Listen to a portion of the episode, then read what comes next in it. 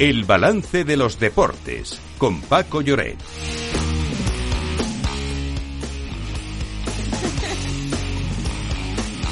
Paco Lloret, buenas noches. Que bien os lo pasáis. Buenas noches, Federico. Estoy riendo porque Lorena estaba aquí bailando, mirando a las, así como a las musarañas. Y es, digo, es digo, una no, muy buena sintonía la que tenemos digo, en los no, deportes. No, tenemos una buena sintonía en los deportes, es verdad. Oye, eh, empezamos Yo que por... me alegro desde la distancia. Claro que sí. Oye, que, pero tenemos que dar una mala noticia. Ha caído Alcaraz frente a Zverev. Sí, y ha caído, ha caído ante, ante el, quien es su auténtica bestia negra, es el jugador sí. con el que más veces ha perdido, lo es cual verdad. es significativo. Bueno, ha caído en cuatro sets.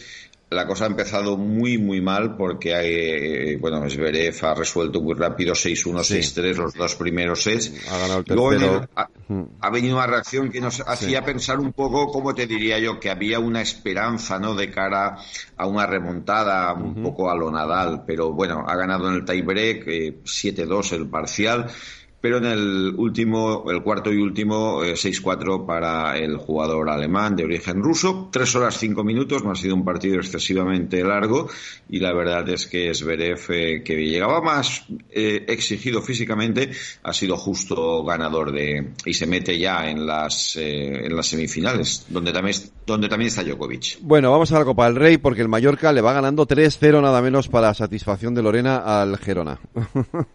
Eh, bueno, pues eh, a ver, eh, sí, es un resultado más que sorprendente. El Mallorca está inspiradísimo, está en un plan eh, arrollador y la verdad es que desde que ha empezado el partido se ha impuesto al líder de la Liga Española, sí. que recordemos es el equipo que más goles ha marcado, lleva 55 uh -huh. en Liga.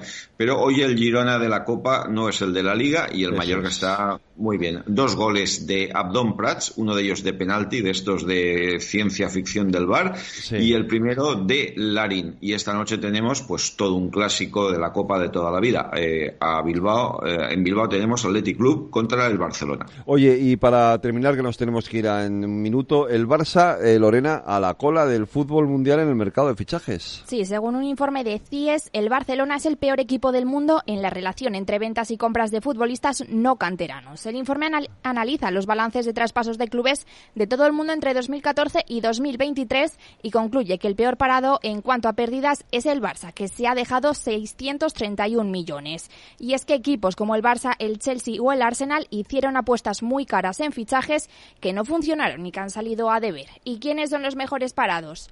Pues los dos equipos con mejores balances son el Lille con un saldo positivo de 386 millones y el Ajax con ganancias de 317 millones. Pues Paco, que nos tenemos que ir. Mañana más deportes sí, que más sigue simplemente la jornada de Copa. Un, un, telegrama rápido. Pellegrino, Mauricio Pellegrino, nuevo sí. entrenador del Cádiz. Pues ahí está, Mauricio Pellegrino, nuevo entrenador del Cádiz. Hasta mañana, Paco, Lorena, adiós, cuidaros. Hasta luego.